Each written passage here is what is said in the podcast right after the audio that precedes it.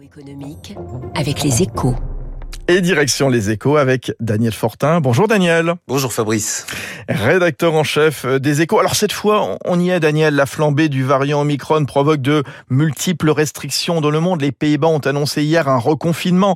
En France, on se prépare au pass vaccinal et même au pass sanitaire dans les entreprises. Est-ce que tout ça peut affecter l'économie Daniel? Eh bien oui, c'est un risque comme à chaque reprise forte de l'épidémie, le climat devient plus anxiogène. On le voit par exemple dans les sondages auprès des chefs d'entreprise, le fameux climat des affaires. En décembre, il s'est replié de 3 points en France, même s'il reste à un niveau supérieur à celui d'avant la crise sanitaire. La baisse de cet indicateur très regardé montre que la tendance s'inverse après l'euphorie de l'été. Euh, c'est notamment le cas dans le secteur des services. Évidemment, on sait tous que ce sont les restaurants, les commerces, les salles de spectacle qui sont les plus touchés par des mesures restrictives.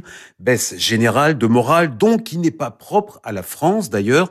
Au début du mois, Laurence Boone, l'économiste en chef de l'OCDE, reconnaissait que le scénario de la reprise mondiale euh, risquait d'être sérieusement amendé euh, par le développement spectaculaire du variant Omicron. Pour l'heure, la prévision reste calée à 4,5% de croissance mondiale en 2022 après un rebond de 5,6% en 2023. Mmh. Mais ça, c'était avant, Fabrice. Le principal mmh. risque aujourd'hui, c'est que les pays se replient et donc que le commerce mondial ralentisse fortement. Et alors, euh, Daniel, dans, dans, ce climat, votre journal, Les Échos, donc ce matin, euh, fait paraître un long entretien, je le disais, avec le gouverneur de la Banque de France, François Villeroy de Gallo, qui lui bah, affiche une tonalité un petit peu plus optimiste. Hein. Oui, vous avez raison. Il rappelle notamment une vérité essentielle, c'est qu'à chaque confinement, on a prédit le pire et que le pire n'a jamais eu lieu. Au contraire, les reprises ont toujours été plus fortes que prévues. Du coup, la Banque de France maintient une hypothèse forte de croissance pour 2022 à 3,6%.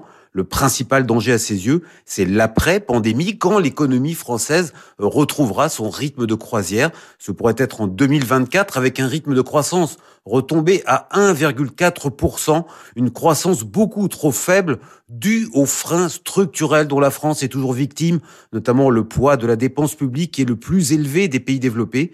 S'il ne prend évidemment pas position dans la campagne présidentielle, euh, François Villeroy de Gallo appelle à des réformes structurelles rapides pour doper la croissance, à commencer par la plus difficile de toutes, celle des retraites. tout juste. Merci Daniel Fortin. Rendez-vous demain sur Radio Classique dans la matinale économique il est 7h15 à suivre dans un instant l'économiste Éric Delannoy.